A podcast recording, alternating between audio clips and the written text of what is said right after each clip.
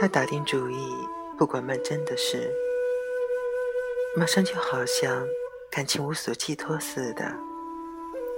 忽然想起大女儿曼璐，曼璐上次回娘家，曾经哭哭啼啼告诉他夫妻失和的事，近来不知道怎么样，倒又有好些日子不听见她的消息了，很不放心。他打了个电话给曼璐，问他这一向身体可好。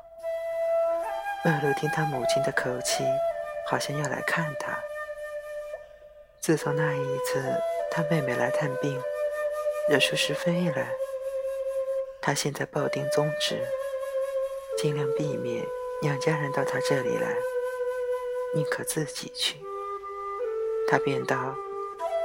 我明天本来要出来的，我明天来看妈。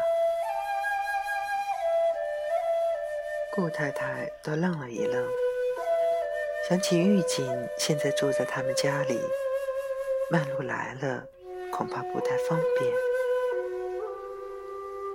玉锦今天虽然住在外面，明天也许要回来了，刚巧碰见。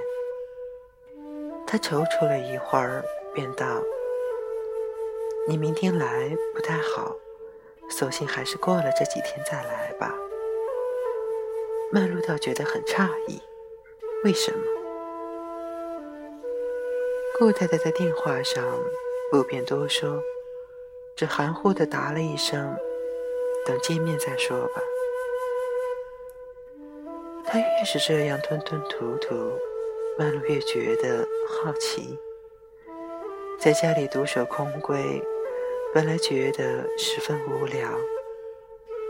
当天晚上，他就坐汽车赶到娘家，看看到底是怎么回事。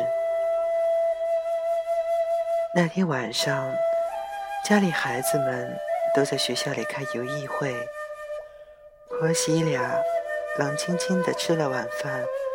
便在灯下对坐着解谜。曼璐忽然来了，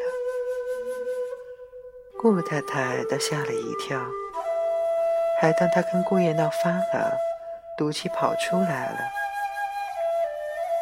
只管向他脸上端详着，不看见他有泪容，心里还有些疑惑，问道：“你可有什么事？”曼璐笑道：“没有什么事，我一直想来的。明天不叫来，所以我今天来了。”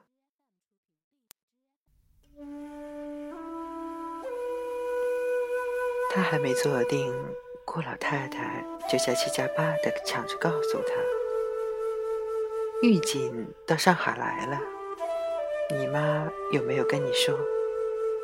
她现在住在我们这儿。”他娘死了，特地跑来告诉我们，这孩子几年不见，比从前更能干了。这次到上海来，给他们医院里买 X 光机器。刚过了三十岁的人就当了院长，他娘也是苦命，没想到几年福就死了。我听见了，真难受。几个侄女里头，就属她对我最亲热了。哪儿想得到的，她倒走在我的前头。说着，又眼泪汪汪起来。曼璐只听得头里两句，说玉锦到上海来了，并且住在他们这儿。一听见这两句话，马上耳朵里“嗡”的一声，底下的话一概听不见了。怔了半天，他仿佛不太相信他祖母似的，别过脸去问他母亲：“玉锦住在我们这儿？”顾太太点点头，道：“她今天出去了，在一个朋友家过夜。”不回来了。曼璐听了，方才松了一口气，道：“刚才你在电话上叫我明天不要来，就是为这缘故。”顾太太苦笑道：“是呀，我想着你来了，还是见面好，不见面好呢，怪僵的。”曼璐道：“那倒也没有什么。”顾太太道：“照说呢，也没什么，已经这些年了，而且我们本来是老亲，也不怕人家说什么。”一语未完，忽然听见门铃响。曼璐坐在椅子上，不由得欠了欠身，向对过一面穿衣镜里张了一张。